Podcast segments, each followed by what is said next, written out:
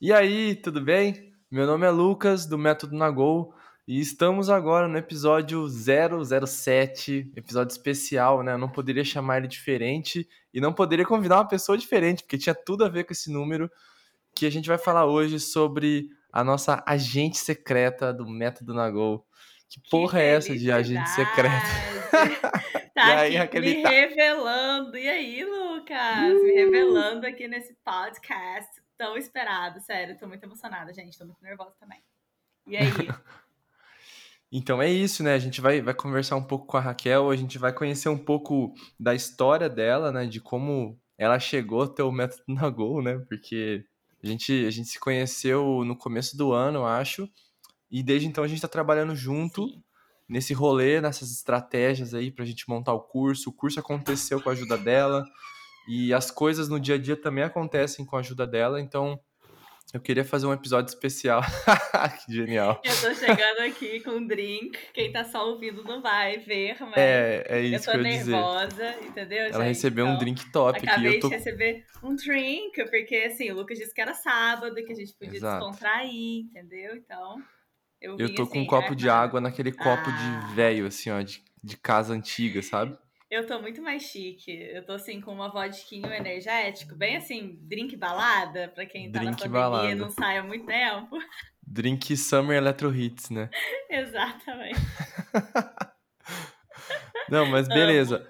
A gente tem alguns pontinhos para conversar assim, um pouco da, da história dela, um pouco de como aconteceu, assim, dela, conhece, dela, dela começar a trabalhar com o Nagol, e coisas que ela tem aprendido com isso e algumas mudanças que a gente está tá fazendo daqui para frente. Eu quero aproveitar o Nagolcast também para ter esse, esse, esse ponto de comunicação e a gente ter alguns avisos, você que está ouvindo, saber de primeira mão as coisas que estão para acontecer.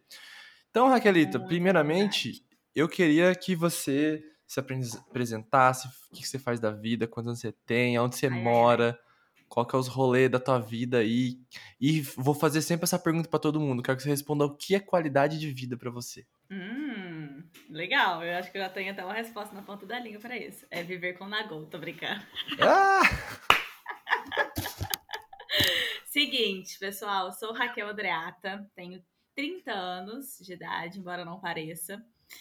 É, moro em Portugal, já tem 7 anos, já que vivo nesta terrinha e sou muito apaixonada por, por isso tudo. Eu sou, né, o que faço da vida, né? Eis aqui a, a grande questão, né? Porque é sempre uma pergunta muito complicada para o multipotencial, porque eu tenho várias profissões e por isso até que estar com o Nagol e realmente vivenciar o método, porque não é só trabalhar ou fazer uma parceria com o Lucas, mas eu realmente vivencio o método na minha vida e aplico, que me possibilita hoje conseguir gerenciar tantas profissões, daí a gente já falando aqui ao longo do nosso papo de hoje. Mas eu sou advogada, né? Sou marqueteira, me considero artista, porque eu sou atriz, eu gosto de música, eu canto, eu invento, a criatividade a mil. E são coisas um pouco, né, estranhas para quem pensa numa advogada, porque a gente sempre imagina alguém com um blazerzinho assim, entrando em tribunal e um estereótipo que não faz muito parte do que eu sou. Já tive muita crise por conta disso e tô num momento muito interessante atual que é de junção mesmo de tudo aquilo que eu sou, da minha arte, com a Raquel advogada, que é estrategista, que faz copy, que entra com o pé na, metendo o pé na porta no marketing digital, que é onde eu trabalho com o Lucas, né? Então, essas são um pouquinho, assim, de quem eu sou. E se tiver da bobeira aí, eu tô virando mais coisas, porque eu adoro fazer coisas. Pô, eu quero explorar mais. Eu quero pegar, tipo, sabe quando você pega a pincinha e dá um zoom, assim, ó, nas uh -huh. paradas? Eu queria, eu, queria, eu, queria, eu queria dar um zoom aí em algumas coisas que você falou. Primeiro, na tua área de advocacia, né? Eu sei que você já trabalhou em várias áreas na advocacia e agora você tá, você tá com uma nova linha que você tá trabalhando agora.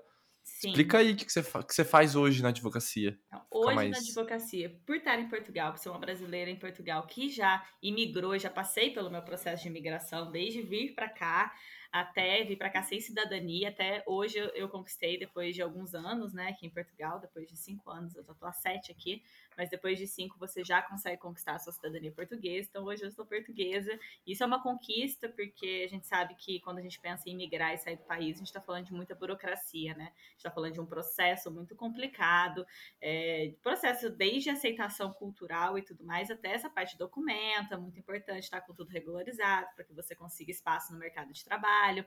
Então, isso é uma questão muito especiais para muitas pessoas. Portugal abre muitas portas para brasileiros, porém, né, tem aqui seu, seus limites. Então, foi uma conquista muito legal. Então, hoje eu trabalho com isso, trabalho com direito imigratório e também com direito voltado à tecnologia, que é onde eu tenho trazido assim mais os meus estudos no direito voltado ao marketing e à tecnologia. Então, essa tem sido a minha, a minha grande inovação assim de estudo. Eu quero entrar muito na advocacia 4.0, que tem muito a ver com produtividade também, que, é, que são coisas oh. que, que a gente tem que falar também sobre isso, né? A advocacia uhum. precisa entender que para escalar é preciso é, ter produtividade. É muito normal a gente olhar para o advogado e eles saberem apenas mexer no Word para fazer as petições, e é isso. Não são, assim, pessoas muito tecnológicas, não querendo é, jogar todo mundo no estereótipo, mas é a maioria, sabe, das pessoas. Uhum. Então, faz-se muito necessário o desenvolvimento tecnológico dentro da profissão também. E isso, ver essas possibilidades foi me aproximando de volta, porque eu tive um momento em que eu me afastei da advocacia, porque eu não me enxergava é, em várias coisas, mas eu pensei, bom, não precisa ser exatamente assim, eu posso ser uma advogada um pouco diferente, né? O que, que tem? E cada vez mais você consegue atuar hoje na tua área de forma remota também, né? Era uma coisa Sim. que não era tão fácil antes, né? Exatamente.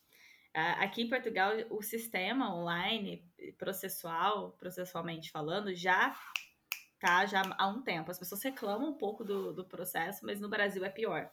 No Brasil, agora com a pandemia, né? Eu não estou mais trabalhando no mercado brasileiro, mas meu irmão é advogado, tem muitos amigos advogados, e eles sempre falam: no Brasil, o sistema, agora com a pandemia, que começou a ser estritamente necessário, não tinha outro, outra forma, né? O, o judiciário ia parar uhum. mais do que já é parado.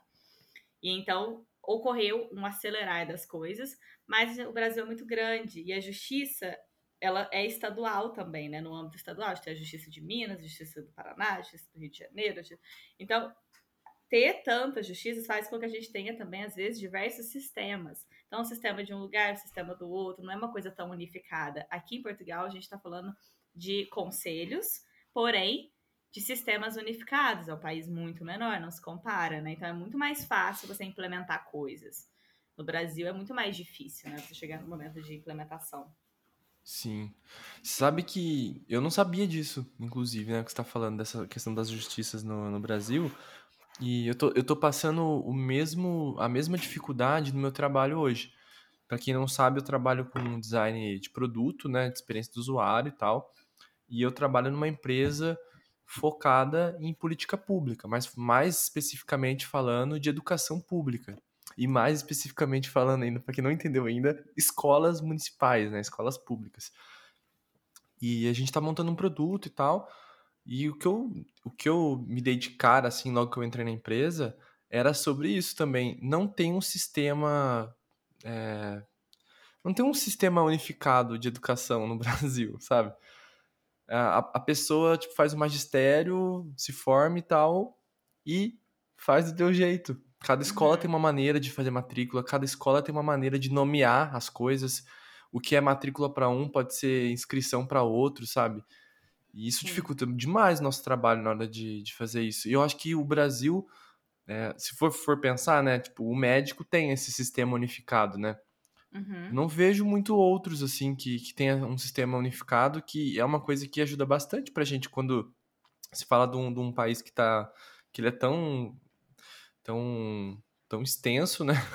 É difícil trabalhar Isso, em, né? em, algum produto muito... que oferece pro Brasil inteiro, quando a gente não uhum. tem um sistema unificado, a gente tem que meio que criar padrões para construir alguma coisa. Sim, exatamente. E é isso que, é, é aí que mora o, o problema, né? É, de implementação de, de toda essa, essa parte do sistema, porque o, o, judiciário em si no Brasil, a gente tem o âmbito da justiça federal, mas a gente também tem a, o âmbito da justiça estadual. E é aí uhum. que a gente começa a ter esses, essas questões. Vejo o pessoal reclamar bastante. Aqui em Portugal eles já reclamam que, a justiça, que o sistema é ruim. Eu falo, ih, que vocês não viram no Brasil ainda. Agora, uma coisa interessante do Brasil: o Brasil tem mercado para tudo, né?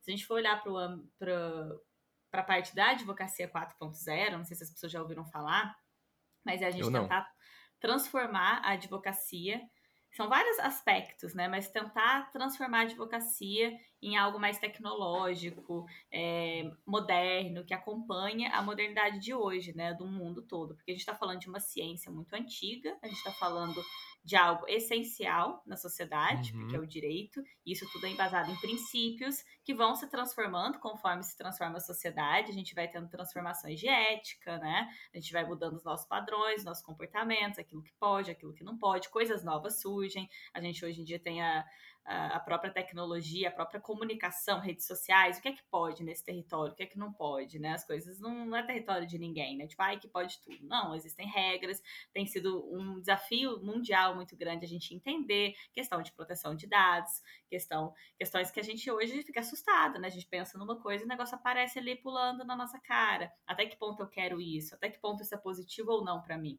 De certa forma é, uma coisa você conhece outra, mas você também fica dentro de bolhas. A gente tem uns documentários e, uma, e umas coisas que trazem um pouco essa, essa vertente, né? Não, não é bem por aí que eu quero ir. A Advocacia 4.0, ela tenta olhar para esse horizonte e tentar entender como que a advocacia pode acompanhar um pouco essa modernidade.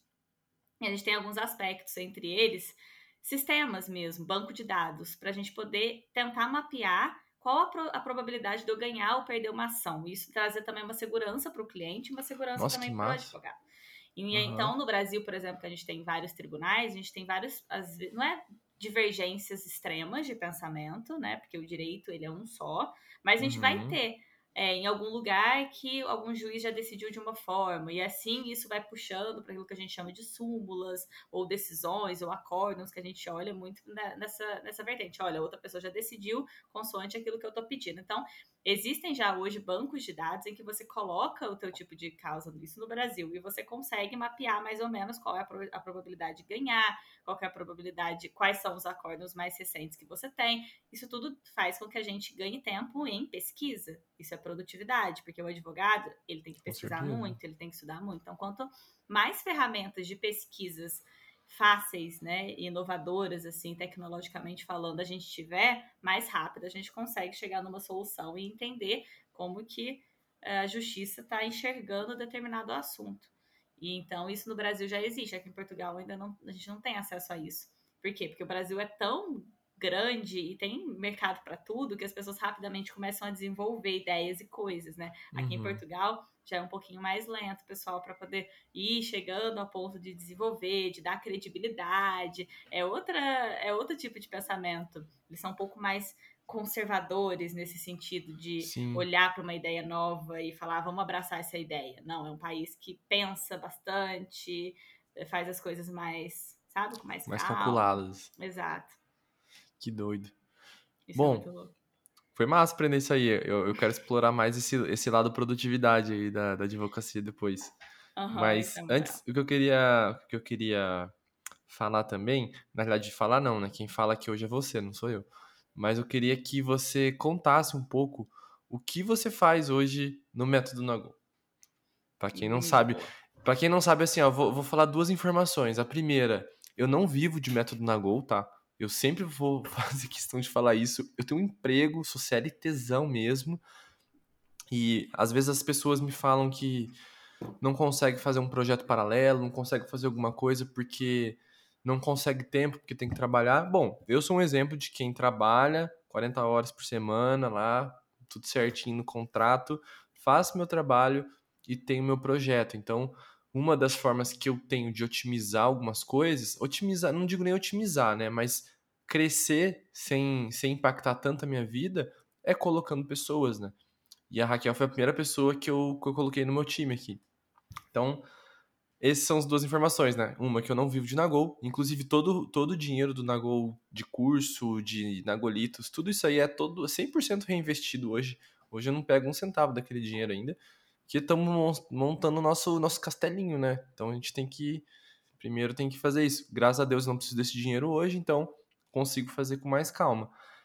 E é isso. Raquel, conta aí o que você faz no Nagol hoje e já aproveita. Acho que, na realidade, antes de você falar o que você faz hoje, você poderia contar um pouco de como aconteceu antes de, antes de você Sim, trabalhar no Nago? histórias.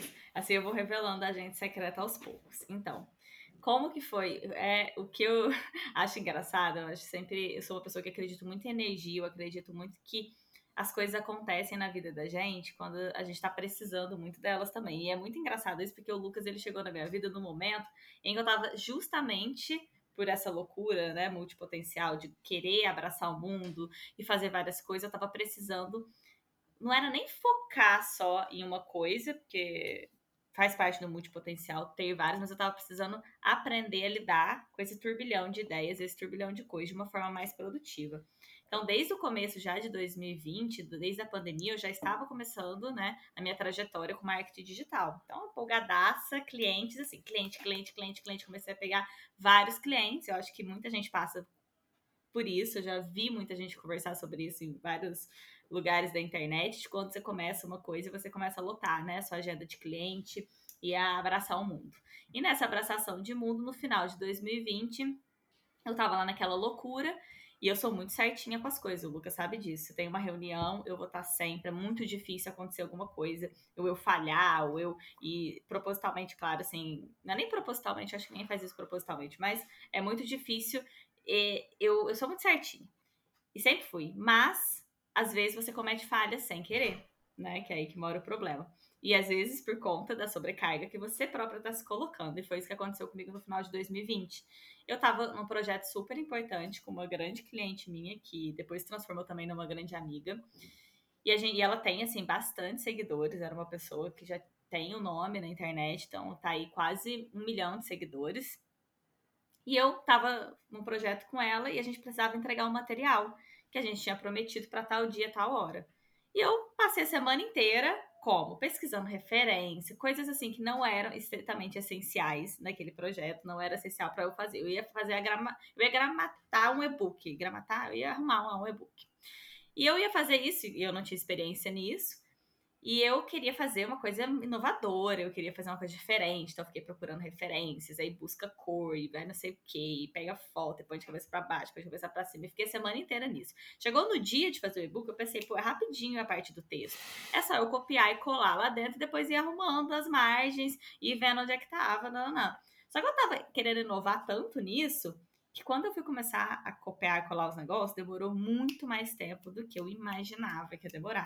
Chegou a hora de entregar o e-book, ela queria revisar antes do e-book. Aí ela tá lá uma hora antes do e-book, assim, o e-book vai mandar não pra eu dar aquela revisadinha antes de botar lá no material? Aí eu, tô mandando só dar cinco minutinhos que eu tô terminando. Ela, como assim, você não terminou ainda? Aí ela ficou puta, né? Claro, com razão. Tipo, você não terminou ainda? Eu falei, não, tô terminando. Ela, deixa eu ver como é que tá.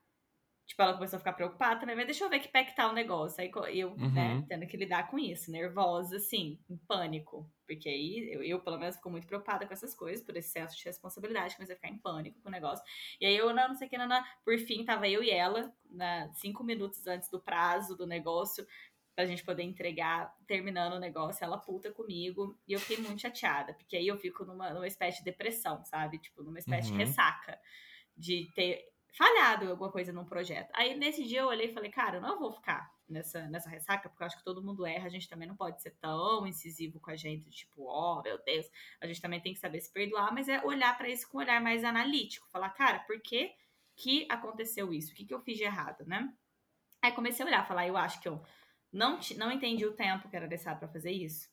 Eu contei com uma coisa que eu nunca tinha feito para ficar pronta no dia. Não foi falta, uhum. não foi má vontade, não foi que eu não estava me importando com o projeto. Eu estava me preocupando demais. E eu fui buscar referências, buscar coisas que no final das contas ela nem gostou. Ela falou: "Não, eu queria mais simples que isso".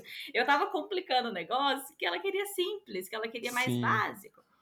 Então, uhum. a partir disso eu comecei a falar: eu preciso eu percebi que esse padrão, mais assim, essa bomba que para mim era uma coisa muito séria, estava também presente em outras micro partes da minha vida a mesma situação. Eu falei, então eu vou aproveitar para fazer uma reorganização nisso. Eu preciso começar a me organizar com o olhar, preciso começar a entender o que, que é prioridade, o que, que não é. E eu estava justamente nesse mindset quando uma grande amiga minha, que é amiga nossa em comum, me uhum. apresentou ao Lucas. Falou assim: olha, tem uma pessoa para te apresentar, ele tá precisando de uma lançadora, ele tá precisando de alguém para ajudar ele com marketing. Ela que. A Ana Luz que nem gosta de fazer propaganda de amigos, né?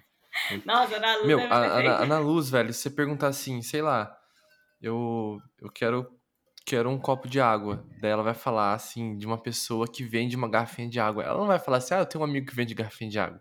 Ela vai fazer um. Mano, ela vai fazer uma propaganda de 30 minutos dessa pessoa com todo o amor do mundo, assim. Essa é na luz, né? Na luz maravilhosa. Sim. Aí ela fez justamente isso, né? Ela fez assim, na verdade, que ela fez. Foi uma. tra- Foi assim, com certeza uma propaganda muito grande do Lucas, é, de mim pro Lucas e do Lucas pra mim também. Você vai adorar esse expert. Não, você não vai ter melhor. Ele é muito foda, amiga. E não sei o que, e não sei o que, e não sei o que. Eu falei, nossa, então tá bom, né? Aí o Lucas me procurou e a gente marcou uma reunião, né? Foi no final do ano. A gente marcou acho que foi pro Só- seguinte. Só, só uma pausa. É, paralelo a isso, estava o Lucas, que já tinha um pouco de certeza das coisas que queria fazer com o Nagol. Queria crescer, queria montar o curso, mas conhece de marketing, mas assim, é muita coisa para fazer ao mesmo tempo. Quando a gente começa a trabalhar com comunicação e venda ao mesmo tempo, é muita coisa para fazer. Se eu vivesse disso, eu faria sozinho. Mas eu não vivo disso, que eu falei, eu tenho um emprego. Então, assim, eu tenho que crescer junto com outras pessoas. Eu não consigo crescer sozinho, senão a coisa não fica escalável, né? Foi aí que eu pensei assim, vou pe- pegar uma pessoa que seja maluquinha igual eu, assim, tem que ser um pouquinho, né? Não pode ser, não pode ser muito normal, porque senão não vai dar certo. Até porque minhas ideias nunca são muito normais. E a pessoa tem que topar, tem que ser assim, ó, vamos, vamos, vamos tentar. Se der errado, deu, se não der, a gente tenta outro. Foi aí que eu procurei a Raquelzinha. Exatamente. E aí eu falei, não, bora lá, vamos fazer o lançamento e tal, faço tráfego. E essa questão que você tá falando é até um, uma- um dos pilares da minha marca pessoal também, que é ninguém sobe a montanha sozinho. Isso daí é interessante você falar, e é verdade, quando a gente só- vive só para uma coisa, é mais fácil a gente se dedicar para isso. Mas mesmo assim, a gente vai ter que estar olhando para diversas áreas Uhum. sabe? Dentro da- de, de um projeto desse, para que o projeto se, se torne é, sustentável o suficiente para escalar, é muita coisa que você tem que estar vendo. Desde parte financeira, você tem que estar de olho na comunicação, que é a base de tudo, na produção de conteúdo, no tráfego, na, como é que você vai montar um curso, como é que esse curso vai ter um suporte que os alunos vão conseguir, né? Que a gente vai conseguir fazer com que os alunos tenham verdadeiramente a transformação. Porque falar sobre educação não é só vender cursos, é você realmente transformar a pessoa. Porque qualquer pessoa que Sim. só venda cursos não, não sai daqui para outro lugar, E, gente. foi, e foi uma primeira conversa nossa, né? Porque eu queria Uhum. entender qual é o máximo de alunos que eu poderia ter para fazer um piloto. Porque a gente pensa, ah, quero no primeiro curso, eu quero vender do- dois mil alunos e sair Isso metralhando. aí pode ser Cara, seu pior pesadelo. O seu exato, eu penso assim, pesadelo. Eu sempre tenho um pensamento muito laboratorial, assim. Eu falo, cara, eu quero fazer um negócio, eu quero estruturar uma casinha e quero chamar cinco pessoas para essa casa e olhar tudo para elas, tipo, monitorar essas pessoas e ver aonde eu posso melhorar. E é o que eu tenho feito até hoje, né? Primeiro, primeira turma a gente colocou lá 15, 14 pessoas, na segunda turma a gente colocou mais umas 10, e aí na próxima turma a gente vai colocar um pouquinho mais agora porque a gente já deu uma estruturada nele, mas a gente tem que saber até que ponto isso, isso é muito sobre produtividade, né? Porque como é que eu vou vender um negócio para 200 pessoas, 500 pessoas, se eu não tenho tempo hábil de dar, de dar atenção para elas, né? De dar suporte para elas. Porque daí fica um curso jogado. Se for para ter um curso jogado, já tem um mar de cursos jogados na internet. Exato. Aí você vai vender for- os seus primeiros 500, depois você não vai vender. Você vai fazer assim, ó. É, aí até queima, né? afundar. E muita gente fala, ah, mas quando eu vender 500 eu vou ter dinheiro suficiente para contratar suporte. Não é só contratar, gente. A equipe você tem que formar, a equipe tem que ter sincronia, você tem que saber o que, que você vai fazer com essa equipe, você tem que estar preparado para poder dar o trabalho para essa equipe, para você Uhum. você também é a cabeça do curso, você tem que estar preparado para dar a sua atenção também às pessoas. Então, é muita coisa, é muito mais fácil a gente construir uma casa aos poucos, tijolo por tijolo, de forma segura, do que a gente querer construir o mundo de hoje para amanhã e é o primeiro vento que passar, o negócio caiu. O primeiro lobo que soprar, é o lobo que, dos três porquinhos, Aham. acabou tua casinha. Sim, Então, vira uma grande casa de palha, né? Exatamente. Casa E é de foda, porque de além de construir. tudo isso, além de tudo isso, tem que cuidar da comunicação. Você tem que o quê? Tem que estar postando, tem que estar conversando com a galera, que é o que eu faço Uhum. diariamente, né? Todo, todo dia eu faço alguma coisa Exato. diferente. Mas é por isso que é tão importante você saber o momento de contar com outra pessoa. Eu sabia que se eu quisesse crescer naquele momento, eu precisaria de ajuda. Então, o que, que eu entendi? Putz, eu, eu me comunico bem, meu conteúdo agrada as pessoas, está ajudando as pessoas, por que, que eu vou gastar uma energia com uma coisa que eu não tenho tanta vontade de aprender e que não necessariamente eu sou bom naquilo? Então vamos lá. Tipo, eu tenho eu tenho meu tempo, que já é curto, para cuidar do método Nagol. Aí eu teria que começar a estudar Google Ads, Facebook Ads, estratégia de negócio, estratégia de, de, de curso. Ok, eu sei que eu consigo aprender. Se eu quiser, eu vou ali e aprendo. Mas eu quero aprender isso. Faz parte dos meus valores aprender isso agora. É tipo assim. É, esse, é, esse é o lance de você saber o momento que você pode contar com outra pessoa. Porque para mim, aquilo ali era uma linha de limite. Eu pensei, cara, rede social e comunicação, para mim, vai até aqui. Depois daqui, eu prefiro ter uma pessoa para contar, uma pessoa que estuda sobre isso, que está fazendo curso sobre isso, que está treinando, que faz freela, que entende mesmo do, do processo.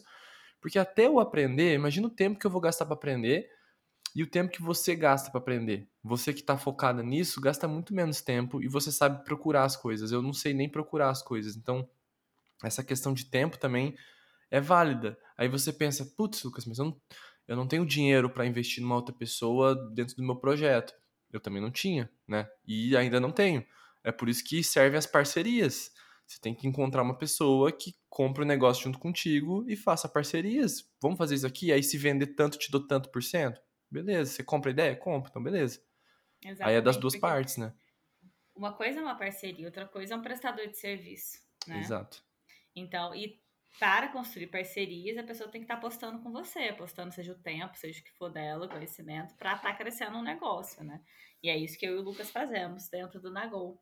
Eu faço a parte de tráfego dele, a parte de estratégia de negócio e também, importante, que tem relação bem direta com o público, é o Clube Mail. E é por isso que eu sou a agente secreta, tchá, que está se revelando tchá, porque aí vem, vem um aspecto do marketing que eu queria trazer aqui para a galera, que é todo mundo algum momento já se inscreveu em alguma news, né? Se, se não tiver já inscrito na do Clube Meio, se inscrevam.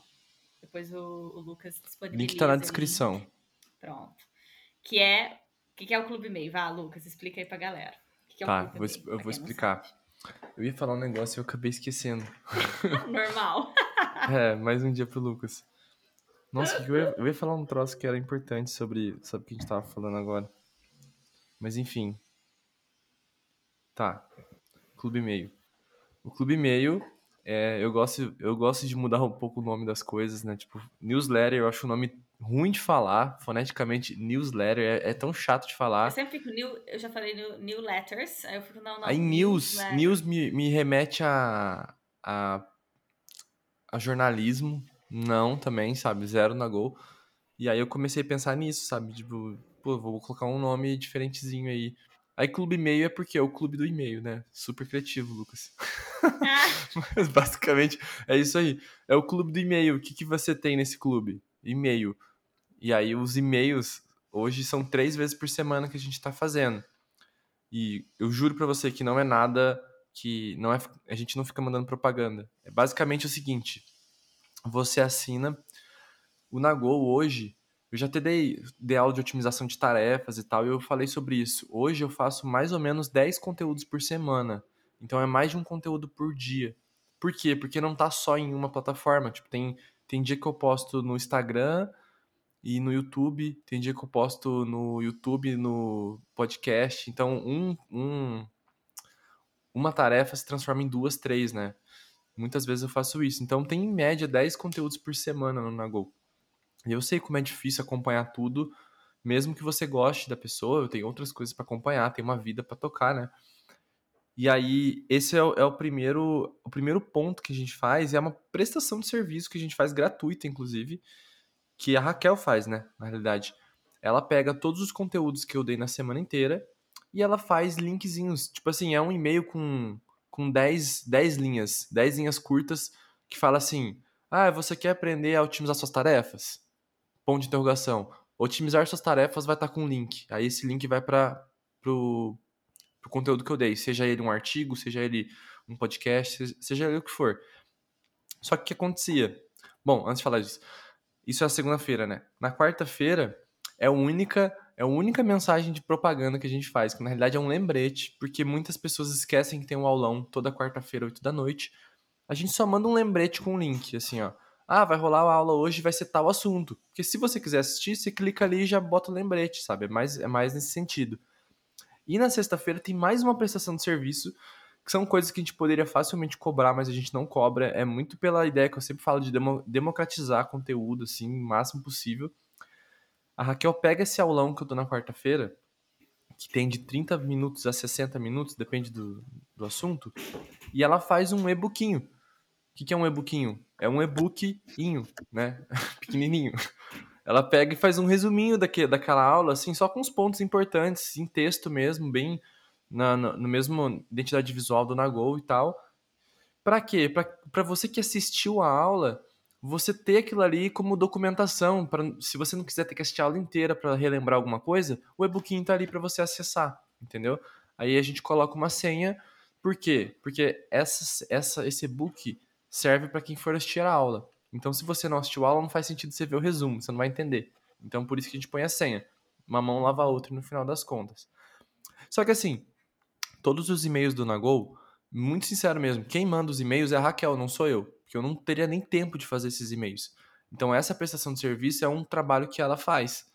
Só que a gente estava conversando sobre isso, eu vou deixar a Raquel falar agora, porque eu já falei demais. Mas a gente estava sentindo que isso não não tava muito humano, sabe? É, e é, é a coisa que eu mais valorizo, assim, é o contato humano, tipo, eu e você, você e eu conversando. Só que aquela, aquele ali não era eu. É a Raquel que tá falando ali. É a Raquel que tá fazendo essa prestação de serviço em nome do Nagol. E aí eu conversei com ela essa semana e por isso a gente vai fazer o seguinte, né, Raquel? Conta aí. É. O que, que acontece? Eu e o Lucas, a gente, como ele mesmo disse lá atrás, a gente é meio maluquinho. E às vezes a gente bate mesmo o pé na porta de alguns conceitos de marketing, alguns conceitos que a gente fala, cara, por que, que a gente tá fazendo assim? Mandaram fazer assim, e por que é que a gente tá fazendo? Vamos tentar uma coisa diferente? Porque todo mundo sabe, né? Quando a pessoa se cadastra numa uma newsletter da vida, a pessoa vai receber e-mails em nome de fulano e todo mundo sabe que não é o fulano que está escrevendo. Muito dificilmente vai ser o fulano que vai estar tá escrevendo. 90% não é. Né? A não ser que o fulano seja muito pequenininho, porque a partir do momento que você cresce, é uma das primeiras coisas que você vai começar a delegar, é isso, você não vai estar tá escrevendo, né? A, toda a tua parte. E por mais que o copywriter seja um copywriter profissional, vai falar, vai fazer, não é a essência pura e dura daquela pessoa que tá. E o método Nagô, ele é baseado muito nisso. Primeiro que é o método Nagô, não é o Lucas Nagô só, é o método. E o Lucas sempre deixou isso muito claro, que ele quer estar tá sempre mais abrindo para transformar o método em algo que se sustente por vários pensamentos que sejam coerentes com o dele, né? E eu tava lá me esforçando para tentar escrever numa linguagem Lucas, claramente errando, porque nunca Como ser um idiota escrevendo. Se fazer, se fazer passar por alguém e me tolindo de ser quem eu sou, porque eu não podia, né, ser eu, eu tinha que ser o Lucas, escrevendo ali aquele negócio, então eu procurava sempre falar menos, sempre, né, para não dar muita bandeira. E aí a gente olhou e falou, cara, isso vai contra até mesmo os nossos valores, porque a gente prega aqui no Método da Go a, a verdade, né? Então, se não é o Lucas que está escrevendo, se ele mesmo, né? a transparência, se ele mesmo já fala, no próprio, toda quarta-feira, ele fala, ah, a Raquel é que manda, não sei o quê, e a Raquel manda um e-mail escrito, assinado Beijos Lucas, Falei, ah, então quer saber? Assina como você. Então, o que, que vai rolar na segunda-feira? Eu vou dar, igual eu sempre dei os links para vocês, eu só vou dar um pouco da visão, não é a minha visão do conteúdo, mas vou falar como se eu fosse eu mesmo, né? E assim vocês vão receber a partir de hoje os e-mails da, da tia Raquelina, da agente secreta. Do eu acho que eu acho que vai dar muito mais personalidade pro, pro Clube E-mail. Eu, eu já falei com a Raquel e dentro, pelo menos quinzenalmente, alguma coisa assim, eu vou eu mesmo vou mandar e-mail, né? A gente vai ter o e-mail uhum. do Lucas e o e-mail da Raquel, mas assim, o dia a dia é a Raquel que vai mandar, que são essa prestação de serviço e tal. Isso dá muito liberdade para Raquel ser a Raquel, de falar do jeito dela. Ela, ela tem um jeito que vocês, vocês só vão entender quando começar a conhecer ela. Então, vai ser engraçado quando vocês começarem a conhecer ela, porque ela é, ela é. Eu não sei, tipo, ela tem um jeito agressivo, mas é um agressivo que. Ela é um agressivo que é engraçado, tipo, é um agressivo cômico, não é um agressivo, tipo, pau no cu, sabe? E ela tem um jeito agressivo que eu acho muito engraçado. E, é dela isso, tipo, é muito natural. Ela fala um negócio, fala um palavrão, às vezes, assim. E você não tem vontade de. Você não fica mal com aquilo, você acha engraçado. E eu acho que isso é, é personalidade da Raquel, né? E eu não me importo, eu falei pra ela, tipo, eu não me importo que você fale da tua maneira, porque é você mesmo que tá ali. E para mim, o método Nagô é muito mais importante que o Lucas, sabe? O Lucas, eu tô aqui hoje, sei lá, meu, entendeu? Tipo assim, eu quero que o Nagô cresça como, como empresa e como uma instituição mesmo, sabe? E, e não tem como crescer sozinho. É claro, tem pessoas que colocam o teu nome como empresa, mas não é o meu, não é o meu viés, assim. Eu acho mais importante tal instituição ali e ter pessoas cada vez mais aparecendo ali. Hoje a Raquel, né, que, que tá aqui com a gente, que tá conversando. E eu falei, meu, nada mais justo que você fazer isso, sabe? Tipo, você que manda teu, teu, os e-mails falando da aula, tipo, não precisa ser eu, né? Tipo, meu jeito, assim. Pode ser do teu jeito. Falar, ó, oh, galera, vai rolar de tal jeito aí, vai ter tal hora. Vamos, vamos e eu nessa posso até ser sincera, porque assim, ó, tô animada para saber o que, que o Lucas vai falar pra gente. Porque eu, como eu falei, quando eu falo que o método Nagô mudou minha vida, que eu tava contando a minha história, que eu te conheci num momento delicado e energeticamente, né? Que eu acredito uhum. que a vida vai juntando as pessoas. O Lucas veio e me fez essa proposta. Eu falei, cara, mas esse não é exatamente o tema que eu, nas últimas semanas, isso tinha sido super recente, quando eu conheci o Lucas, tinha duas semanas que tinha dado a treta que eu contei da, da cliente, do e-book. E aí eu falei, caramba, não é exatamente sobre isso que eu tô, que eu tô aqui batendo, então eu vou começar. Maravilhoso, olha, ele vai lançar um curso, não sei o que, esse curso vai me ajudar. Os conteúdos desse garoto vão me ajudar é, na minha vida e no, que eu tô fazendo. Então eu falei, nossa, maravilhoso, né? Não podia ser melhor. E aí comecei a trabalhar com ele, me envolver nos conteúdos dele. Foi logo que a gente começou a trabalhar que surgiu a ideia de YouTube. Falou, vamos pro YouTube? Eu falei, partiu o YouTube então. Uhum. E aí uhum. depois do YouTube a ideia do do e-bookinho, que a gente já tá no 28? Acho que 20, é, vai pro 28 agora. Viu? 28 semanas. Gente, 28 a gente começou em fevereiro, eu acho. É coisa pra caralho, tipo, eu nunca e é assim, imaginei toda semana, que eu ia conseguir. galera, tipo, parece tipo é fácil, mas não é fácil pro Lucas estar toda quarta-feira.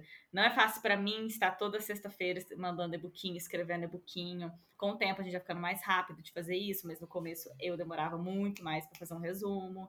Então, assim, Inclusive, tá eu tenho muito, eu tenho muitos amigos que são produtores de conteúdo que vivem disso e me pergunto como é que você consegue dar, dar uma aula de quase uma hora toda quarta-feira e dar uma aula de 15 minutos toda terça-feira e gravar um podcast todo sábado e fazer conteúdo todo dia. Como é que você faz isso tendo um emprego? Eu falo, mano, de verdade, eu não tô me matando, velho. Se eu tivesse me matando, eu não estaria fazendo isso porque vai totalmente contra o que eu falo, sabe?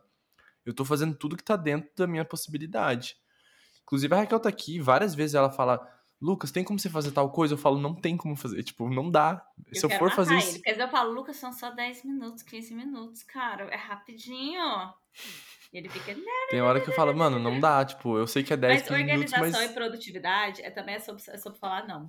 Porque se você for falar sim, é eu que peço 15, é a outra que vai pedir 20, é o outro negocinho que também é 5 minutos. E quando você vê, você tá o dia inteiro fazendo essas coisinhas de 5, 10, 15 minutos, você não tá dando prioridade porque você precisa dar. Então, uhum. se ele tá uhum. fazendo isso, ele acha que ele sabe o que ele tá fazendo. Mas eu fico brava? Fico. Faz parte.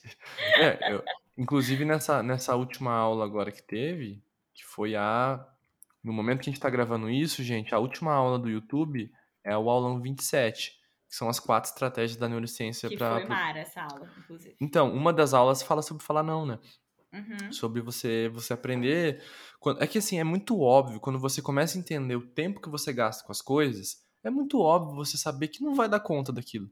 Eu sou muito sincero, porque assim, eu prefiro dizer para Raquel que não vai dar para fazer hoje, e se der tempo eu faço, do que eu falar que vai dar tempo e não conseguir fazer, porque daí são dois sentimentos de frustração, né? Aí quando eu falo que não vai dar, é só um, é o dela, entendeu? Porque é. eu já tenho certeza que não vai dar. Se der, é lucro, entendeu? Então é melhor eu diminuir, né, as expectativas dela em relação a isso. Eu falei para ela que segunda-feira eu entregava a assinatura de e-mail da Raquel, porque agora a Raquel vai assinar por ela, então ela tem que ter a assinatura de e-mail dela. Eu entreguei hoje, porque eu sabia que eu ia entregar hoje, mas eu preferi falar segunda-feira, porque se não desse tempo, eu sei que segunda daria. Então é, é tipo, quando você começa a entender a tua rotina, e por mais que as pessoas não gostem da palavra rotina, mano, é muito importante você ter. Tipo, é, não é nem que é importante, é que não existe uma vida sem rotina. Você pode achar que não tem rotina, mas você tem rotina. Pelo menos uma porcentagem da tua vida é rotina. Ele, o James Clear fala num estudo lá que acho que 40 ou 50% das suas ações do dia são hábitos. O que, que são hábitos? Hábitos são rotinas. Hábitos são atividades repetitivas que você faz muitas vezes sem pensar. É você sempre que toma banho escovar o dente, isso é um hábito que você está fazendo, são atividades que você está fazendo e nem percebe, sabe? Então, por mais que a pessoa não goste de rotina, sinto lhe dizer que você tem rotina na tua vida, você só não está aceitando isso. Porque na hora que você aceitar, você consegue melhorar ela. E aí você consegue ter esse autoconhecimento para poder falar não com muita tranquilidade, com, com argumentos, inclusive, né?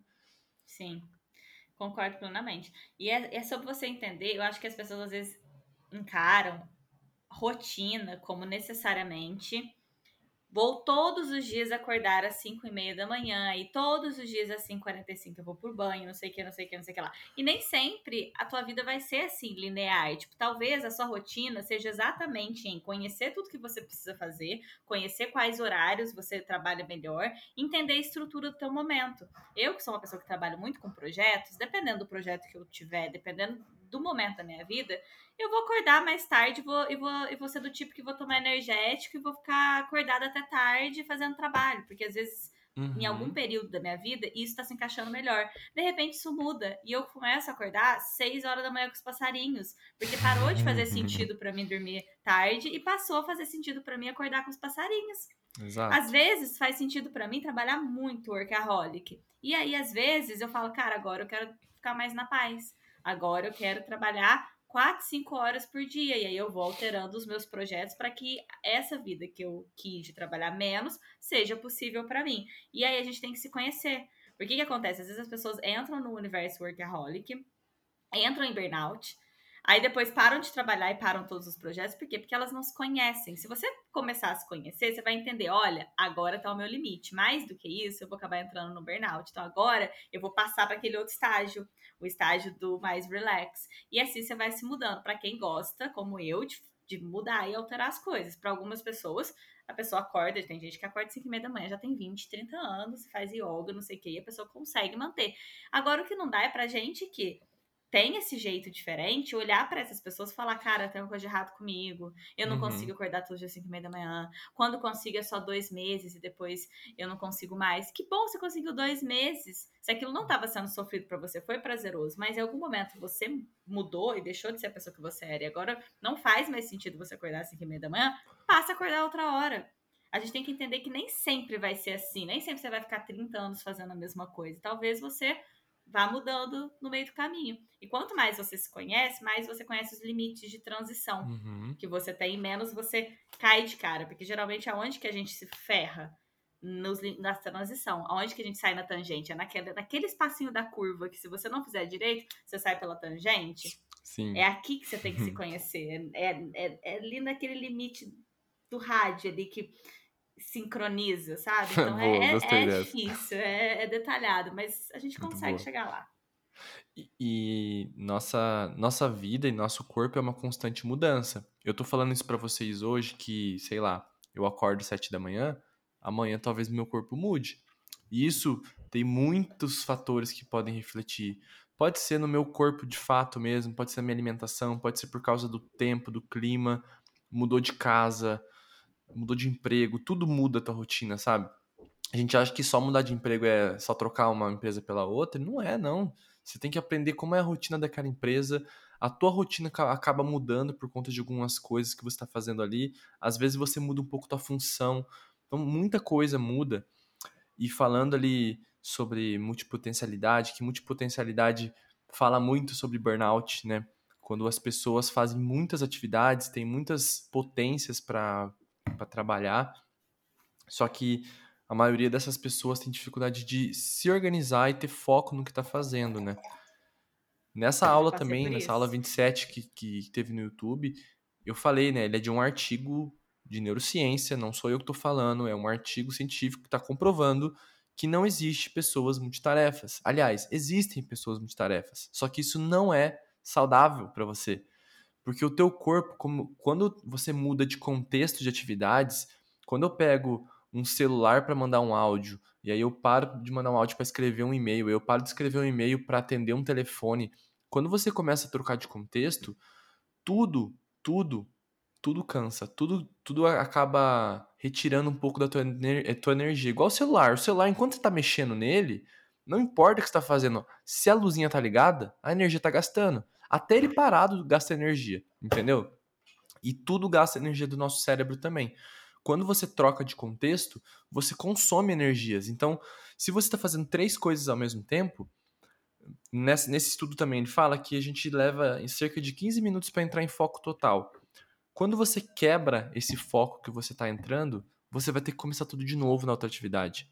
E aí você quebra para uma outra atividade, aí você tem que começar tudo de novo. Então você nunca está em foco. E aí vem para aquela teoria que eu sempre falo.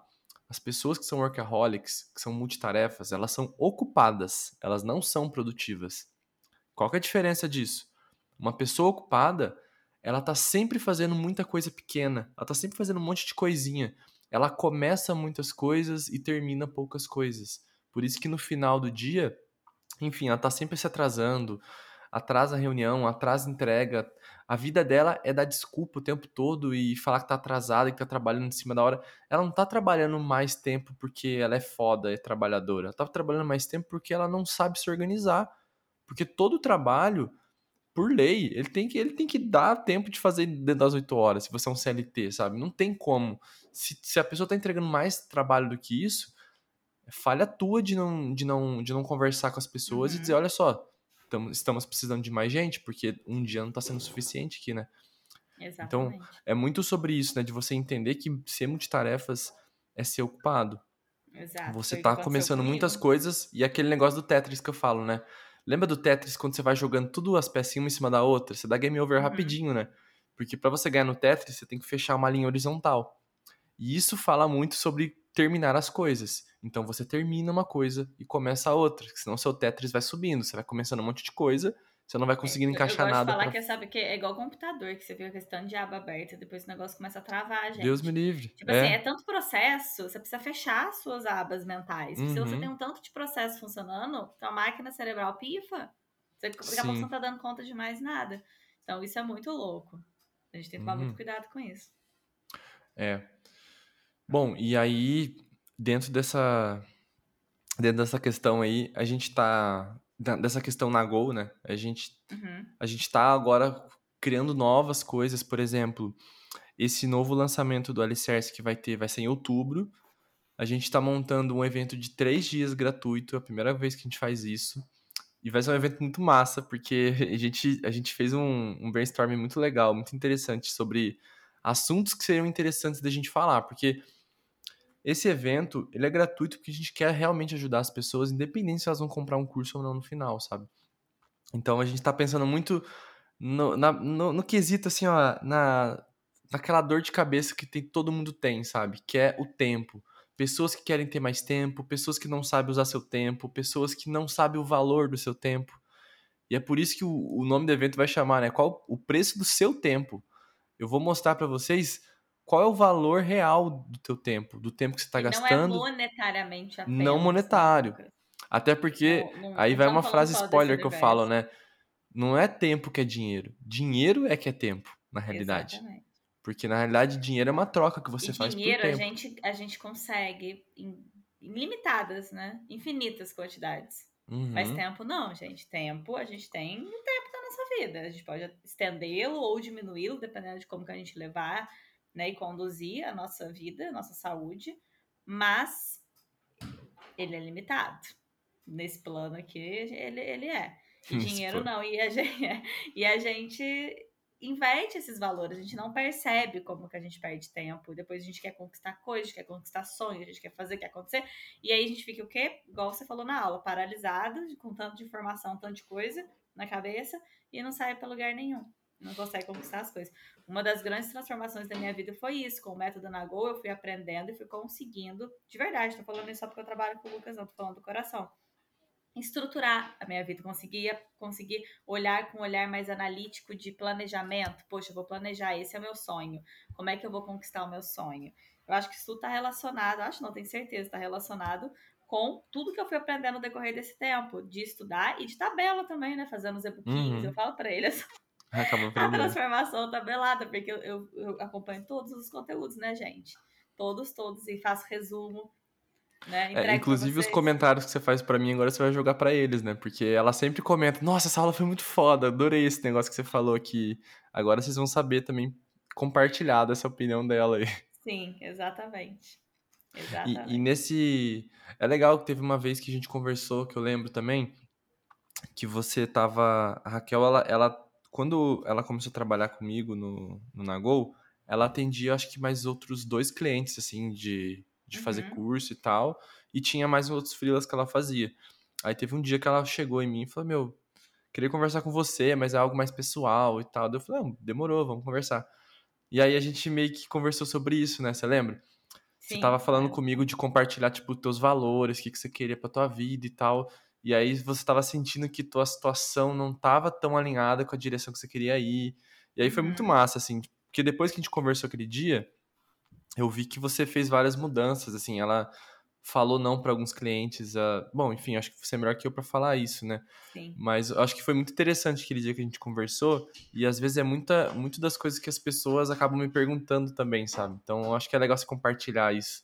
Sim, às vezes, galera, a gente acaba querendo abraçar o mundo. E principalmente quando a gente tá falando de trabalho, a gente fala, a gente vê várias oportunidades. Pô, tem oportunidade com fulano, oportunidade com ciclano, oportunidade, isso aqui. Uhum. E eu não gosto de falar não, pra, principalmente para oportunidade de trabalho. Se você quer. Pra mim sempre foi muito difícil, é algo que até hoje eu tô aprendendo agora a ponderar isso. Falo, cara, será que isso tá alinhado com aquilo com onde eu quero chegar? Será que isso não vai, na verdade, momentaneamente me fazer parecer que eu tô indo numa direção, mas quando na verdade eu tô tirando energia daqui para poder ir para outra? Como que eu administro o meu crescimento como marca pessoal, vamos assim dizer? Acho que todo mundo que é autônomo, empreendedor, microempreendedor, que tá fazendo da sua força de trabalho, ele tá aumentando, né? E tá não é só a questão do freelancer, mas a gente tá empreendendo e tá querendo. Chega um momento que a gente fala, cara, como que eu vou escalar? Foi um pouco disso que eu conversei com o Lucas. Eu falei assim, cara, como que eu vou fazer? Porque se eu quiser continuar atendendo esses clientes, eu vou precisar de ajuda. Mas qual é o perfil dessa ajuda? Como que eu vou fazer para conseguir alguém para poder me ajudar? Será que é realmente isso que eu quero? Porque alguém para te ajudar, você também tem que estar no projeto certo, porque você vai gastar tempo ensinando essa pessoa, orientando essa pessoa. Você Exatamente. vai falar, ai, me ajuda aí a largar a pessoa. Então, tudo isso tem que estar muito alinhado. Você tem que olhar para o teu mapa da vida, né? Que é aquilo que tem no Alicerce módulo 00, não é? No 00. Uhum. Aranha da vida. Aranha da vida, que a gente olhar para a nossa aranha da vida e falar, gente, onde que eu tô, para onde que eu quero ir, por mais que você não tenha uma resposta exata, olha, eu quero ir exatamente para esse lugar. Você já tem que ir sabendo qual que é, igual o passe de bola, você vai passando a bola assim, ó, sabe? Você vai chutando aos pouquinhos, ela vai dando roladinha, depois você vai dando chutinho de novo. Você tem que saber para onde mais ou menos você vai direcionando ela, uhum. né? Porque a gente também se pressiona às vezes em saber lá no final. E principalmente, galera, curtir o processo. Se o processo está sendo desgastante para você, se o processo está te matando, uma coisa é, hoje eu estou trabalhando mais porque eu estou vendo um futuro, não sei o quê, você está lá no pico. Outra coisa é quando o negócio está te fazendo mal. A gente tem que ter muita atenção com relação a isso. E aí uhum. chegou uma hora da minha vida que eu falei, cara, o Lucas tem razão, eu preciso entender. Então fiz todo um processo de análise, autoconhecimento para saber quais eram os nãos que eu precisava dar, aonde que eu precisava direcionar a minha energia para eu conseguir crescer né? De acordo com aquilo que vai fazer bem. E no final das contas, o coração da gente sempre mais ou menos que sabe. Se você tá ficando meio angustiado com o projeto, se você tá sentindo. Tem alguma coisa errada, cara. Eu e, o Lucas, a gente tá é trabalhando junto já tem um tempo, né, Lucas? Tipo, já tem Sim. desde dezembro, desde ou seja. É, desde dezembro. É. Mas sabe o que eu acho foda? Eu te entendo o medo, eu até conversei com você aquele dia, porque assim, quando se é autônomo, o teu salário é isso, sabe? Uhum. Tu depende dessa grana. Exatamente. E aí vem muito aquele medo de falar assim, putz, esse, esse cliente é chato pra caralho, só que ele paga muito minhas contas. Tipo, ele, Uhum. ele é um cliente que paga bem. Se eu abrir mão dele, eu vou ficar sem esse dinheiro.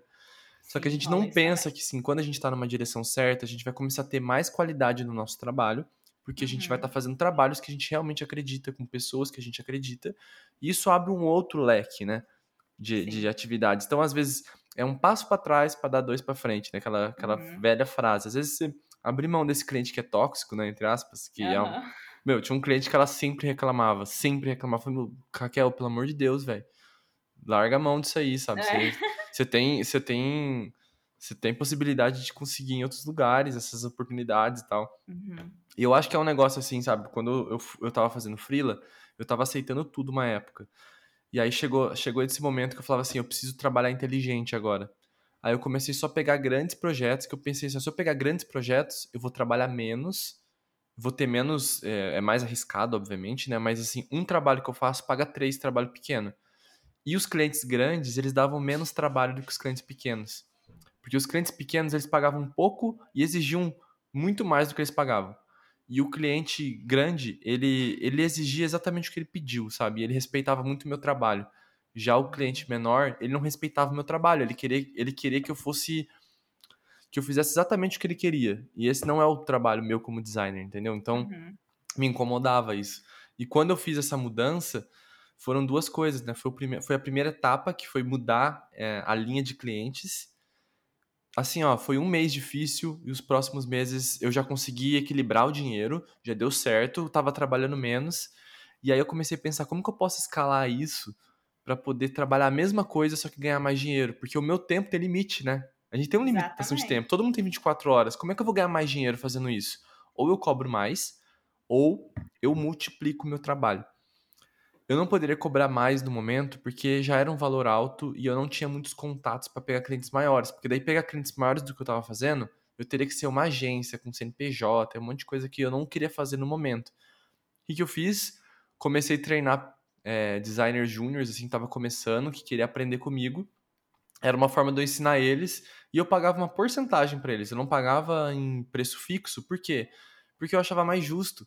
Quando eu ganhasse mais, ele também ganhava, sabe? Porque eu acho que isso motiva também a pessoa a trabalhar. Tipo, sei lá, você vai oferecer 500 reais pra pessoa. Aí você pega um trabalho de 10 mil reais, vai pagar 500 reais pra pessoa, sabe? Eu não acho justo. Uhum. E era uma coisa que eu sempre quis quando eu trabalhava como júnior. Eu queria ganhar em porcentagem. Tô falando, porcentagem, sabe? Você vai ganhar 500, mas se o trabalho for maior, você vai ganhar 800, 1000, 1200, 1500, enfim. Depende Uhum. do, do caso.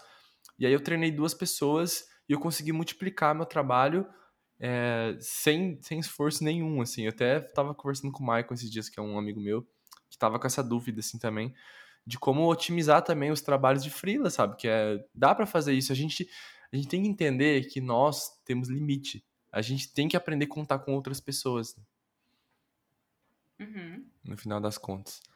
Total. E só para finalizar agora, a gente tem algumas perguntas aqui que acho que a maioria são direcionadas para a Raquelita. Então, eu vou puxar aqui e aí você me fala. Vamos lá. Não, Siri, não tô falando com você. Peraí. Brenda de Sá. Sou arquiteta e vou ficar. Vou, vou iniciar a vida nômade digital. Não é uma profissão tradicional do nomadismo. E ainda fazer conteúdo sobre os dois. O método Nagô tá me ajudando muito a saber como escolher. Ah, que bom, Brenda. Obrigado, obrigado por, por dar esse feedback pra nós. Deixa eu ver aqui outro. É, o José Pedro Curti, vulgo Haru, amigão meu. Moça, Oi, moça, moça. você indica algum curso de marketing digital online? Ui, em que segmento será, hein? Eu, eu já fiz alguns cursos e eu vou falar um pouquinho dos que eu já fiz aqui. Eu, eu acho quem que quer.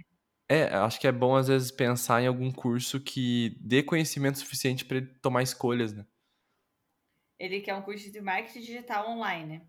Deve ser, É isso? deve ser, deve ser um curso inicial assim para pessoa aprender as Sim. coisas básicas antes de decidir, O né? que, que eu acho? Eu acho que primeira coisa, base do marketing digital. Antes de pensar só em direcionar a venda, a gente tem que pensar em comunicação. Eu vejo muita gente querer vender sem saber comunicar. Uhum. E eu acho que comunicação, branding, a gente saber alinhar marcas, propósito, valores, por que, que eu tô falando, como que eu faço pra. As, as principais marcas, gente, elas ficam na cabeça da gente, né? Eu tô aqui, né? Agora eu subi um pouquinho, minha câmera tem uns problemas. Mas tô bebendo Red Bull. Todo mundo sabe, Red Bull te dá asas, né? Isso aí fica na cabeça da gente, essas cores do Red Bull. O Haru Então, trabalhava aqui- na Red Bull.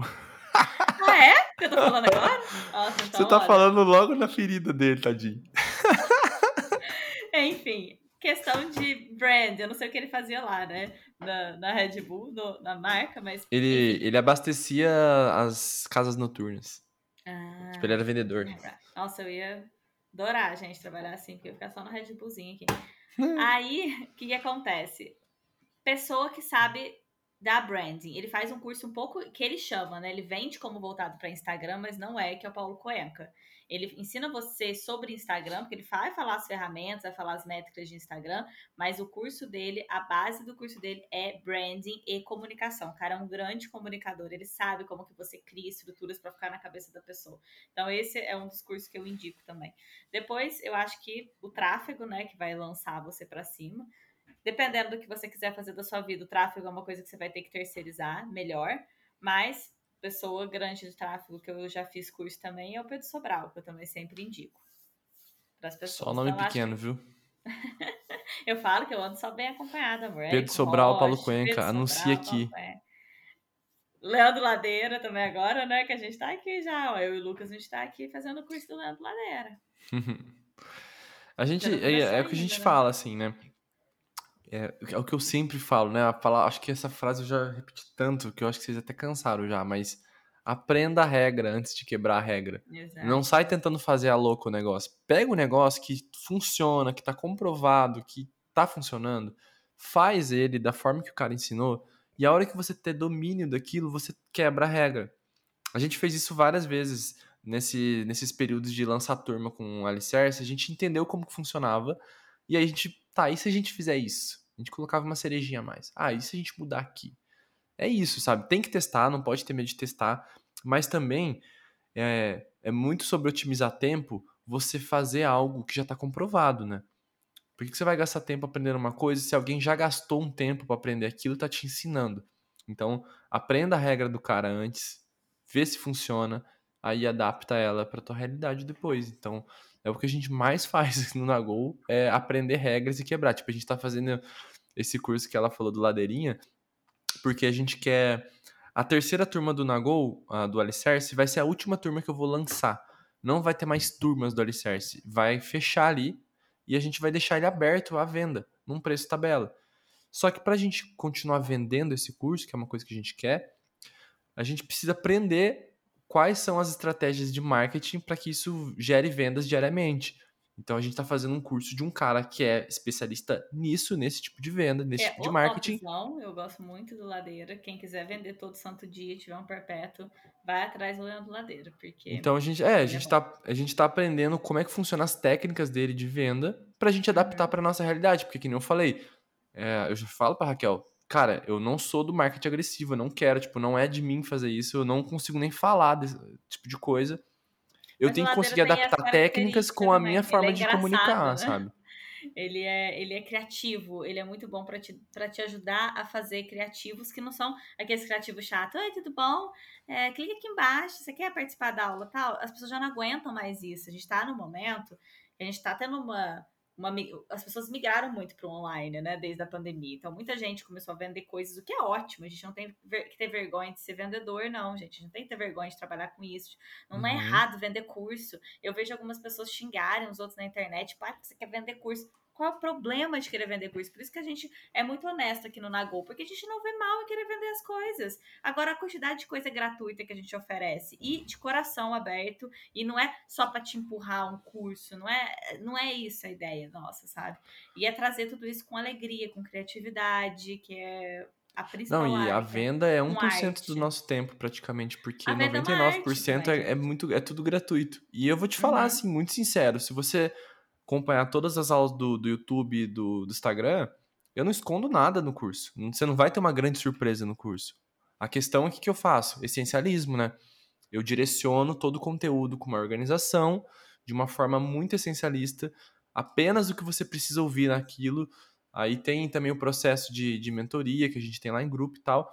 Mas assim. A organização. Se, se você quer também. aprender sem, sem uma direção, só pelos conteúdos soltos, você vai aprender. Não tem, não tem segredo. Não tem nada no curso que não tem no meu, meu conteúdo gratuito, sabe? Então eu tenho essa sinceridade e eu, eu falo sobre isso. As pessoas que pagam o curso, basicamente, elas financiam o, o conteúdo gratuito. Porque o conteúdo gratuito não existiria sem, sem os cursos sendo vendidos, entendeu? Uma coisa abastece a outra. Se eu não pudesse vender o curso, a Raquel não estaria aqui me ajudando para dar os, o clube e-mail, para fazer as paradas, porque ela, ela ganha dinheiro em cima de vendas, entendeu? Então uma coisa alimenta a outra e faz tudo crescer, sabe? Não, e outra coisa, a diferença, gente, os maiores players, se você acompanhar todo o conteúdo gratuito deles, você vai aprender muito, porque parte da, da, da parte educacional, né, dessa, dessa seara, é a gente oferecer mesmo bastante valor, porque quando você aprende com o método Nagol, você vai querer o Lucas perto de você, você vai querer o apoio que ele dá para os alunos, você vai querer o suporte que ele dá para os alunos, você vai querer a organização com que ele te entrega o método. Nada uhum. melhor do que você pegar o método, tá lá, aula 1, aula 2, aqui, do que você perder mais tempo ainda destrinchando a cabeça para ficar caçando a aula tal, e de repente ver a aula. Aí de repente você quer, aí você tem que montar as peças do quebra-cabeça, porque as peças estão lá, só que uhum. cabe você montar. No curso você tem um negócio montadinho para você. Passo Exato. um, passo dois, passo três, passo quatro, direcionado, mãozinha dada, é, aulinha toda, toda, todo mês de apoio, tira dúvidas e faz, e, e, e implementa e etc. E você vai para o campo de batalha, né? Exatamente. Deixa eu ver outra pergunta aqui.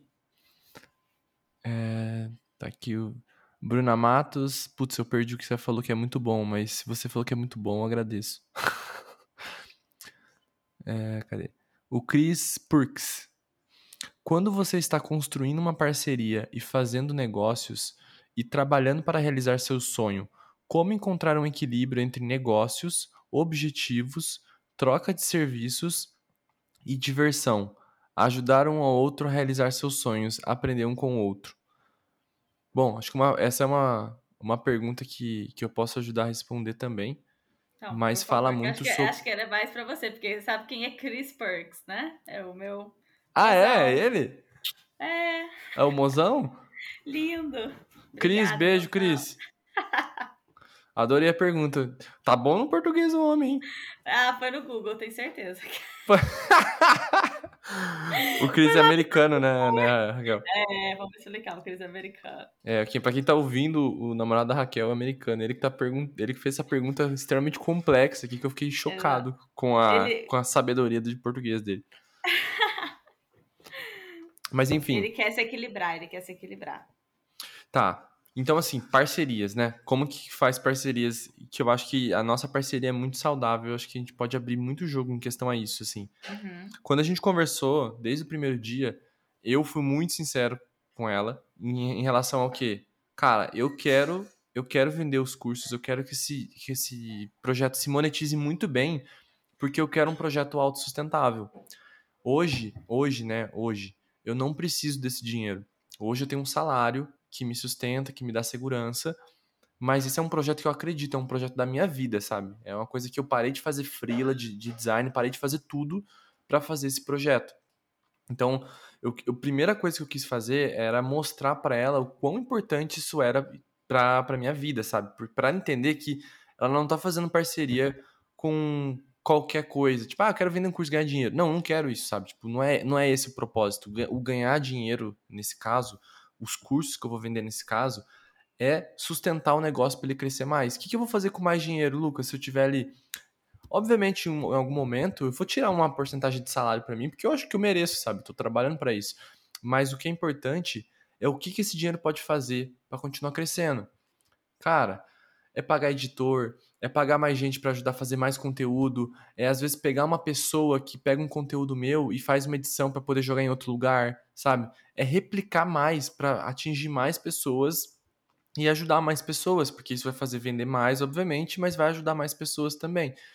Então, isso é, era a primeira coisa que eu queria que ela entendesse, assim, eu não tô pela grana, sabe? Eu tô pelo projeto, tô pela transformação a grana vai acontecer, é uma coisa que eu quero, porque é ela que vai ajudar a fazer a transformação, né? Tipo, a, a grana nesse caso era. Ai, grana é fundamental. Claro que é, e, e, ela vai acontecer, mas ela não pode ser o primeiro passo. Você tem que estar alinhado com outras coisas, porque se você estiver só atrás de dinheiro, gente, não vai fluir. Ela é um pode... caminho, exato, ela é um caminho, ela facilita muito, né? Se eu tenho uhum. dinheiro para pagar uma pessoa para me ajudar, facilitei um caminho. Evitei de gastar X horas da minha vida. Por exemplo, nesse lançamento agora, o, é, eu estou contratando um designer para me ajudar, porque se eu tivesse que fazer todos os conteúdos que eu já faço no dia a dia, que já toma todo o meu tempo, e mais fazer um monte de, de, de post para tráfego e vídeo, eu não ia dar conta. Então eu precisei de eu preciso de uma pessoa para me ajudar. E não tem nada de errado nisso, gente. Não tem nada de errado. Eu não tô deixando de lado a minha identidade, nada disso, porque ainda sou eu que tô me comunicando ali, sabe, no final das contas. Só que são pessoas que ajudam no backstage. Então isso é isso que importa. Então eu acho que uma parceria saudável é uma parceria onde as duas direções estão para o mesmo lugar. É óbvio que a Raquel tá fazendo esse negócio porque o dinheiro vai ajudar ela a fazer alguma coisa da direção dela, da vida dela, assim como o dinheiro vai me ajudar a fazer coisas da minha direção. Só que ela tem que acreditar nisso que eu tô fazendo. Eu acho que a parceria é quando os dois realmente acreditam e compram a ideia do projeto. A Raquel tinha que olhar meu projeto. Meu, meu primeiro passo para fazer uma parceria é vender o meu peixe para ela. Ela entender quem é o Lucas, né? Quem é o meu perfil, quem é o tipo de pessoa que eu sou, o tipo de coisa que eu acredito. Eu fui claro com ela que eu não curto marketing agressivo, não curto nada disso. Então, isso para mim era uma dificuldade. Por quê? Porque ela tem que estar tá bem com isso. É alinhar expectativas. Se para ela é muito importante que fosse um marketing agressivo, por exemplo, não ia rolar parceria, porque a gente ia discutir muito com isso, porque a gente não ia chegar num consenso. Então, o mais importante de tudo é transparência, sabe? É a gente conseguir falar tudo, nossos problemas, o que a gente quer melhorar, o caminho que a gente quer ir e ver se ela tá alinhada com isso também, porque isso vai vai impactar na vida dela, parte da semana dela tá ligada ao Nagol, né? Exato. E outra coisa, é, eu sou uma pessoa, e é muito engraçado isso, que a gente casou muito bem essa, essas ideias, porque eu sou uma pessoa que, primeiro, eu não entro em projeto que não tiver alinhado com os meus ideais. Então, para mim, eu sou uma pessoa muito apaixonada pelas coisas. Então, eu preciso estar tá muito alinhada. Quando, quando eu conheci o Lucas, eu tava precisando exatamente dessa parte. Eu falei, cara, é tudo isso. Além de ser tudo que eu precisava na minha vida pessoal, era alinhado com aquilo que eu já tinha entendido que se eu não aprendesse, eu só ia me ferrar dali para frente. Então, eu, era algo que eu já tinha visto que era essencial. E aí, a gente conversando, eu falei, cara, eu gosto que as pessoas sejam naturais. Eu sempre falo isso para os meus experts. Eu não vou ficar é, colocando na tua cabeça que você tem que falar exatamente isso com essas palavras. Não, eu quero te ensinar como que você conta a sua história da forma melhor para o negócio em si. Como é que você vai contar a sua jornada do herói, que todo mundo tem. Então não tem invenção, não tem mentirada, não gosto disso. É só estrutura. Gosto que a pessoa seja ela própria, ensinar como que ela vai colocar esse storytelling, como que ela vai usar os Roteiro, gatilhos né? mentais. Que não é uma coisa negativa. Gatilho mental, gente, é muito bom, sabe por quê? Porque se não existissem gatilhos mentais, não existissem pessoas que sabem criar uma historinha de comunicação que é verdadeira nesse caso, a gente não tinha cinema, a gente não tinha novela, a gente não tinha. Olha como que isso prende a gente. Então, é fazer os conteúdos, fazer toda essa história da comunicação da pessoa, prender o outro, prender a atenção da outra pessoa. Isso é muito legal, isso tem a ver com cinema, isso tem a ver com toda essa parte de visual, audiovisual, que eu sou apaixonada também. É, Roteiros, etc. A ciência comprova isso, né? Cabe a gente usar isso pro bem ou pro mal, né? Exatamente. Então, assim, eu sei que eu tô fazendo isso porque eu tô vendendo algo que vai realmente ajudar as pessoas. Eu sei que isso. Eu sei que, tipo assim, tem pessoas já que já foram ajudadas, que já tem. já podem dizer por, por, por si só, sabe? Então, é uma parada que não é mais um, né? Não é mais um curso, não é mais um, uma pessoa ali fazendo propaganda furada, assim, também.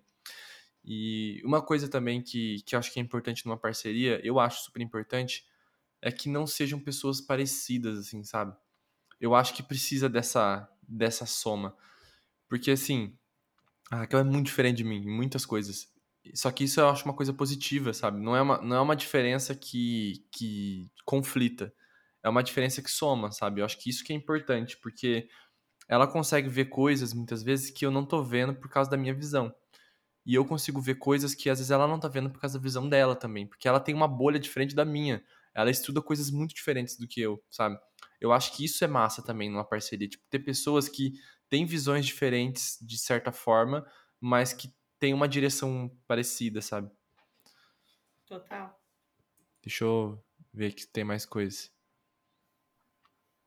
E o equilíbrio, Cris, é muito sobre módulo zero do método Nagol, cara. É, Já falei isso cara, várias vezes. Se você não conhecer a tua rotina, se você não entender o que você faz da tua vida, como é que você vai entrar num projeto novo? Porque você não sabe quanto tempo aquilo vai te, vai te, vai te gastar, vai te consumir, sabe? Então, é uma questão meio matemática até, sabe? Não é nem, não é nem só de energia, mas uma é matemática, de, de horas de, mesmo você pegar e planilhar mesmo, é tanto para tanto, tanto para aquilo. Como é que eu vou colocar isso aqui dentro da minha vida? O que é que isso está me custando, né? Que aí vem o uhum. preço do seu tempo. Então, o que, que me custa adicionar tal coisa? Sempre vai ter isso. Ó, tem o, o Haru de novo, ele falou assim: comprei o livro O Poder do Hábito faz umas semanas, mas depois de hoje, e isso de me inspirar, começarei hoje. é irônico que uma coisa mais importante que temos é tempo porque ele não volta. Aí você falou tudo, velho. Uhum. Você falou tudo. O tempo não volta, tipo, isso é uma parada que, que tá. É muito spoiler, né, do nosso evento, mas Aham. se tem uma coisa que não. Tipo assim, dinheiro. Se você comprou uma coisa e não gostou, você pede o dinheiro de volta, né? E o tempo? Tempo não, meu amor. Você foi lá, investiu no O tempo se foi. tempo, O tempo se foi. ah. Você tem até um retrovisor que você pode olhar o tempo lá atrás, mas você não pode voltar lá atrás, sabe? Então, Uhum. É legal, assim, sabe? Eu, eu gosto muito de falar de gestão de tempo, porque é a coisa mais preciosa que a gente tem e que as pessoas podem tirar da gente. Nesse caso, o conhecimento ninguém tira, mas o tempo tira. Exatamente. Mas é isso, Raquelita. Você tem mais alguma coisa pra falar pra nós, pra abrir aí? Se você tiver qualquer coisa, essa é- esse é o momento. Eu vou responder só que você já esqueceu, mas eu não. A- uma das perguntas que eu tinha que responder, que era a minha missão, eu vou finalizar com ela então. O Demorou. que é qualidade de vida pra mim? Boa! Nossa, na realidade isso tinha que ser. Será que tinha que ser a primeira ou a última pergunta? Acho que é a última, né? Finalizar, É legal bem finalizar com ela. O que, que você E é considera como- qualidade de vida na tua vida? né? Cara, Bem pessoal mesmo isso. O que pra mim é qualidade de vida é liberdade, tá? Liberdade de ser quem eu sou e liberdade de viver a vida da maneira com que eu acho que eu tenho que viver. E Uhum. lembrando que isso vai esbarrar nas grandes diferentes momentos que eu tenho. Então, qualidade de vida pra mim é eu me conhecer o suficiente pra saber como que eu vou gerir a minha vida para que ela tenha qualidade dependendo do momento que eu tiver. Eu que sou uma pessoa que vivo alguns momentos meio malucos, né? E tenho Uhum. várias profissões, etc. Então, como que eu vou jogar esse jogo? E a produtividade, né, e tudo isso entra diretamente na minha qualidade de vida, porque é ela que vai me dar direcionamento, foco, Uhum. ela que vai fazer eu entender como que eu vou gerir o meu tempo e como que eu vou Sim. gerir tantas coisas para poder vivenciar essa liberdade que eu realmente quero e não ficar presa em nada. Eu não gosto de prisão no espaço, não gosto de prisão no tempo, então é isso para mim. Eu, eu, eu me alinho muito, assim. é, liberdade, pra mim, acho que é a palavra mais impactante na minha vida. É muito impactante, porque, assim, qualquer coisa que me tira a liberdade me incomoda. Em qualquer área da vida. Em qualquer área Uhum. da vida. Se eu não puder.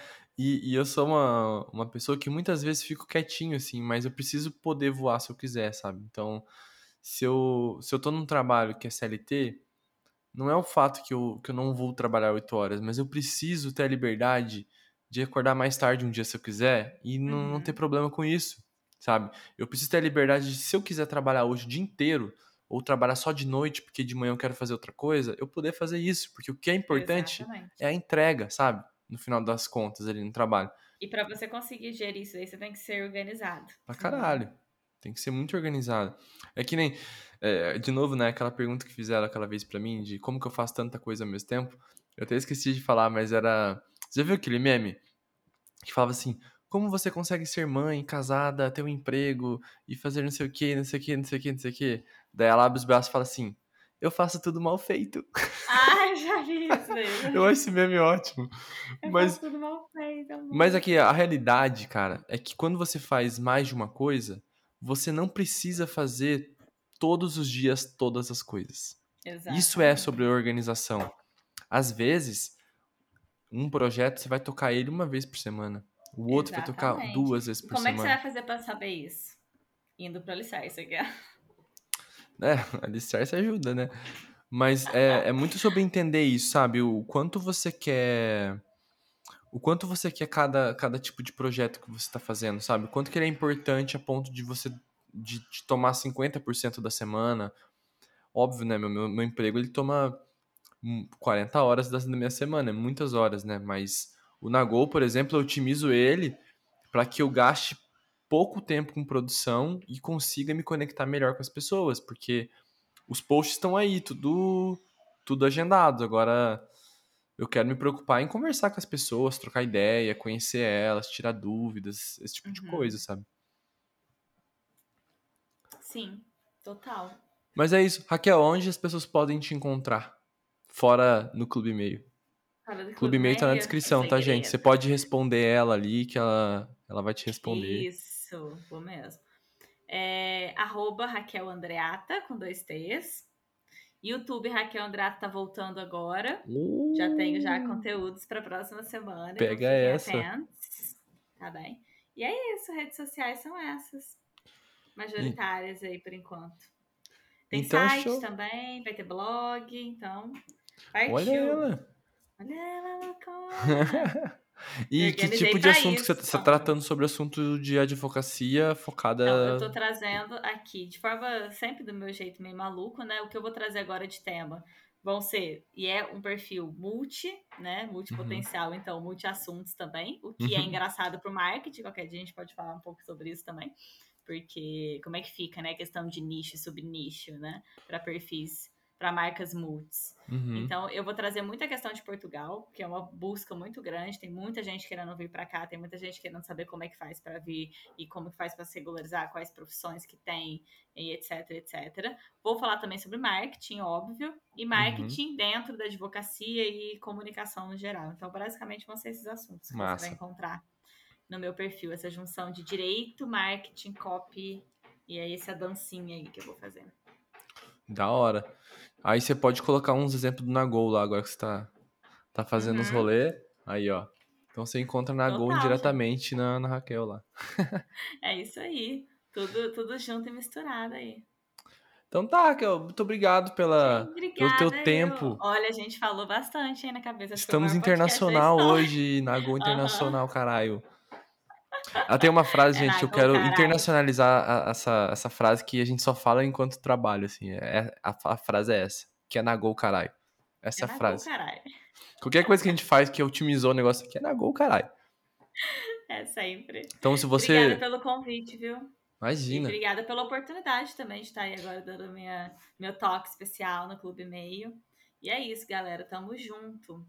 Comentem, pessoal, em algum lugar que vocês quiserem. Se vocês quiserem que a Raquel volte aí mais vezes pra gente trocar ideia. A gente tá com umas ideias de fazer mais, mais feats aqui dela.